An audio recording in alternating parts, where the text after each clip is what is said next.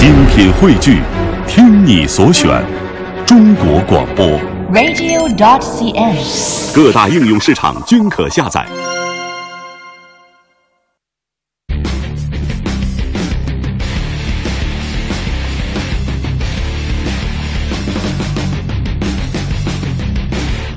我是 Andy，那今天要介绍的是 Lexus 的 GS 油电车款啊。可是和泰呢，为了要降低在 GS 整个车系的一个油电的入手价跟门槛啊，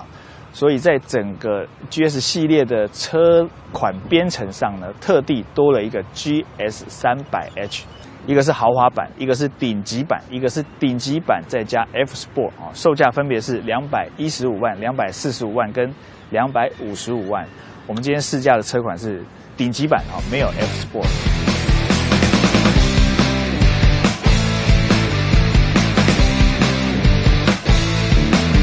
在外观这个车头的部分呢，其实跟一般的 GS 车款啊大同小异。在油电的部分呢，只有在水箱的护罩这个顶级款的 F Sport 版造型跟材质啊稍微有点差别。大灯的配置呢，不管是哪一个等级啊，远近光灯都是 HID，日间行车灯跟雾灯呢都是 LED 啊，方向灯则是采用传统的卤素灯泡。可是我们今天试驾的是应该是认证车款哦，它的大灯我看起来应该是 LED，呃，可是原厂表示在正式贩售的车款是搭载 HID，这也代表着在国外呢 GS 车款呢大灯是 LED，可是一到台湾呢就变成 HID。好，另外今天试驾的车款呢，它有搭载这个 AHB 的自动远光灯这个功能哦，可是，在正式贩售的 GS 车款呢，也是没有的。好，车侧的部分哦，跟一般其他款的 GS 呢，也是几乎大同小异。在油电车款的 F Sport 哦，在车侧叶子板的部分，应该会有多一个 F Sport 的那个名牌。这跟上次我试驾这个 RX F Sport 的时候呢，它就有这样的配置。另外，在轮胎尺寸的部分呢，三个等级搭配的尺寸都不一样哦。入门款则是搭载十七寸啊，今天试驾的是顶级版，搭载的轮胎尺寸是十八。可是如果你买到了顶级款的 F Sport 呢，它是搭载十九寸的铝圈。今天的 GS 它轮胎尺寸是二三五四五 R 十八。好，车尾的部分哦，整个造型跟一般的其他 GS 车款呢大同小异，尾灯也是采用这个大量的 LED 哦来做点缀。下方我们看不到排气管的设计哦，因为它在保杆的内侧哦，整合性非常的好。再有个重点啊，就是我们开启这个 GS 三百 H 的后箱，我们可以发现啊，它在国外我记得是有电动尾门的，可是呢，在台湾应该被拔掉了。打开后箱，我们可以看到，因为它是油电车款，我们可以看到里面隔板的后方呢，就是跟后座椅的中间呢，应该有放了电池，所以影响到了后箱空间的一些表现了。不过开口的这个高度表现、跟宽度、跟平整性的表现都非常的好，只有在深度的部分啊，因为电池的关系，所以比一般不是油电车款的部分呢，表现稍微差了一点。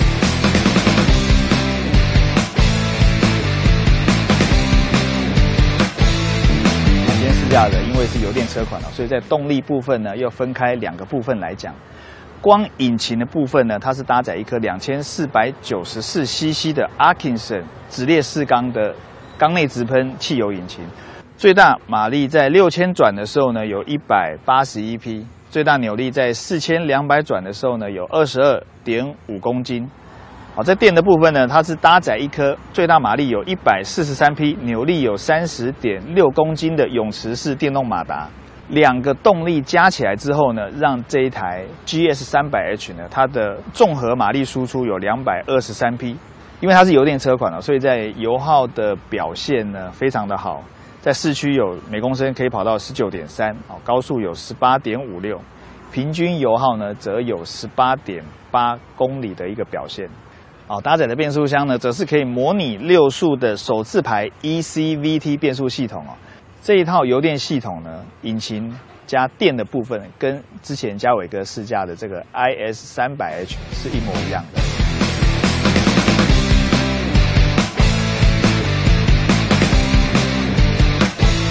在主被动安全的部分呢，三个等级各有一些差异哦。我先讲被动安全，被动安全的部分呢，在入门款哦，搭载八颗的安全气囊，可是，在另外两个等级呢，则是有搭载十颗。主动安全的部分呢，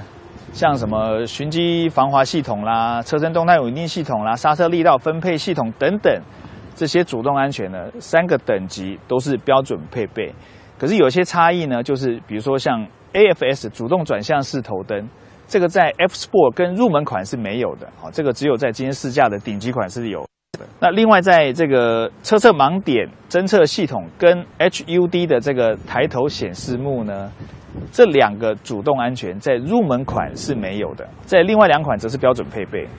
另外有一个主动安全就是 TPWS 这个胎压的检测警示系统哦。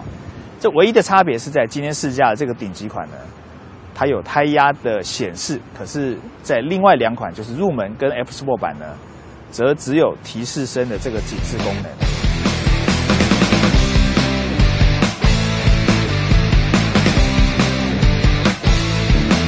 好，我们来讲一下内装哦。今天试驾的是顶级款，所以呢，它在前面两张座椅都是搭载这个十八项的电动调整，包含乘客座也是一样。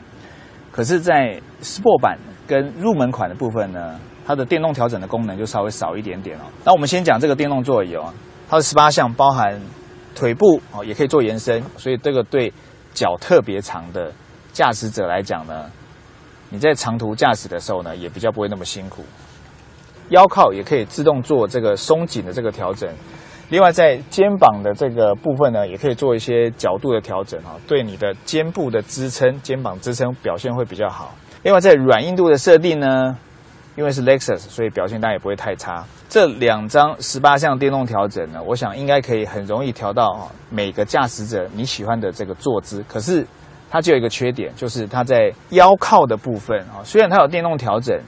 可是呢，当你将腰靠调到最不突出，就是最平的时候呢，我觉得它的支撑还是有点多。这意思也就是说，因为像我个人，我是比较喜欢稍微比较陷在座椅里面的，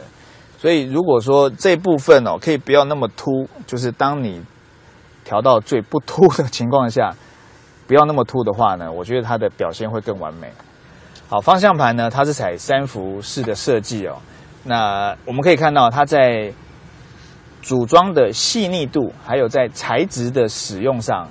另外也包含你可以看到它在每个按键的质感哦，表现都非常的好。唯一一个我比较不喜欢的，可是这不代表大家，就是我不太喜欢这个核桃木的设计啊。虽然我已经四十岁了，可是我还是比较喜欢像那种什么钛银饰板啦、类卡泵的这个饰板设计。所以这部分呢，我想每个消费者哦喜欢的口味应该都不太一样。方向盘后面呢有我非常喜欢的这个换挡拨杆啊，右边一样是升档，左边是降档。那我刚刚讲过，它的变速箱则是搭载这个 ECVT 模拟六速的手自排变速箱。仪表板我们可以看到，右边是时速表，左边是转速表。可是呢，当你纯电动行驶，或者是当你将行车模式啊调整到 Eco 的时候呢，它的转速表会变成是电量的这个使用表。中间有一个大概两寸左右的彩色资讯幕啊，你可以透过方向盘的右边呢，有一些按键，去了解你目前车辆的一些资讯，比如说你的瞬间油耗啊，比如说你的平均油耗，包含你的平均车速，还有可行驶里程等等啊。另外，我刚刚讲到有一个主动安全，就是它有胎压侦测系统，那也只有在顶级款的这个版本呢，它会告诉你目前的胎压是多少。这个也是透过方向盘右边的按键呢来了解这个资讯。在三百 H 的主动安全呢，有搭配这个 HUD 的抬头显示器啊。这 HUD 抬头显示器的开关按钮呢，则是在方向盘的左后方啊。另外，我刚刚有讲到，今天试驾顶级款跟 F Sport 呢，它有搭载这个车身盲点的侦测系统。那这套系统呢，一样在方向盘的左后方啊，一样可以透过这个按钮来做切换。啊，另外在中控台 T 字造型的上方有一个非常大啊，看起来非常过瘾的十二点三寸的彩色荧幕。这个荧幕里面呢，它整合了非常多的功能，包含像导航，你可以听收音机，你也可以看 DVD 啊，空调或者是蓝牙跟你的电话整合，还有车辆的很多资讯等等呢，全部整合在这个荧幕里面。那操作的方式呢，就是透过排挡杆右边有一个呃小小 T 字造型的这个旋钮来做控制。今天可能是因为认证车款的关系，所以它并没有导航图资的显示啊。这个在正式贩售的 GS 车款呢，应该是标准配备。那在 DVD 的部分呢，有一个比较可惜的地方，就是当你看 DVD 的时候，它并不能做全荧幕十二点三寸的画面上可以看到，当我们在看 DVD 看电影的时候呢，它播放的面积大概只有这个十二点三寸的荧幕大概三分之二。另外右边呢，它还是维持原本的一些基本资讯的一些显示哦，这个是稍微比较可惜的地方。所以如果说可以全荧幕显示哦，在看电影的时候会非常的过瘾。好，另外当然还有很多功能啊，你车辆的一些呃基本资讯啊，车辆设定啊，包含倒车雷达的设定等等哦，都可以透过这个四方形的旋钮来做控制，包含你的蓝牙啦。包含你音响的音质设定啊，前面大声一点，后面小声一点等等啊，全部都是透过这边来做控制。好，荧幕的下方我们可以看到，它有一个非常知名的音响品牌，就是叫 Mark Levinson。这个音响系统呢，当我们刚刚在播放 DVD 啊，在看电影的时候，你四个门关起来，窗户关起来，你可以感受到，其实连我连像我这种不太要求音响品质的这个驾驶者，这个耳朵。听起来你都会觉得它的音响品质非常的好。那音响下方我们可以看到有三区的恒温空调啊，前面两张座椅可以独自调整你要的温度啊，包含后座的乘客，你也可以自己去调整啊你喜欢的温度。这一个三区恒温空调呢，在另外两款是没有的啊，像 F Sport 跟入门款。区的恒温空调，那当然后座一样有冷气的出风口。再往下看，我们可以看到，在排挡杆的四周围啊，一样采用这个大面积的核桃木板的这个点缀跟设计哦。排挡杆的下方呢，就是你可以去手动调整你要的行车模式啊。它总共有五个，一个是 Eco，就是最经济节能的模式；再就是 Normal，啊，最右边就是 Sport，还有一个 Sport Plus。这个差别是在于。当你选择 Echo 的时候呢，它的引擎跟变速箱的换挡时机，包含它的出力，都会透过电脑，还有包含冷气的这个温度等等哦，都会透过电脑来让你使用最节能、最经济的这个行车模式。那如果是选择 Normal 哈，那就是一般的行车模式。那如果是选择 Sport 或者是 Sport Plus 的部分呢，它的差异是在悬吊的软硬度设定。如果你希望开起来啊，它的悬吊是比较有路感的，弹跳稍微比较明显的，你可以享受一下操控乐趣的话呢，当然你可以选择 Sport。如果说你要再更 Sport 一点的话呢，你只要再往右再转一下，好的，它的悬吊又会再更硬。下方两个按钮，一个 Snow 就是雪地模式，再来就是如果你希望纯电动行驶的话呢，你可以将这个 EV Mode 按下去。好，在后座的乘坐空间表现部分呢，我们可以看到。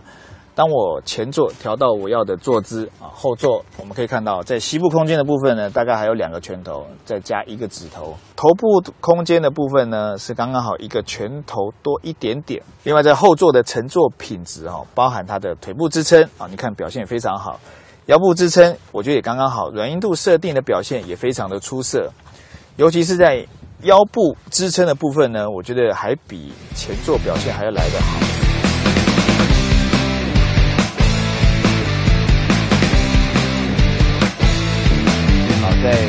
后的试驾心得哦，我们先讲底盘的部分，它是 Lexus 底盘，所以呢，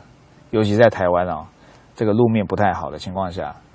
台北市区开起来真的是非常的好开，方向盘非常的轻，对女性的驾驶者来讲呢，你也不太需要担心哦方向盘的问题，因为它很轻很好转，虽然它的车身接近五米，可是呢，你在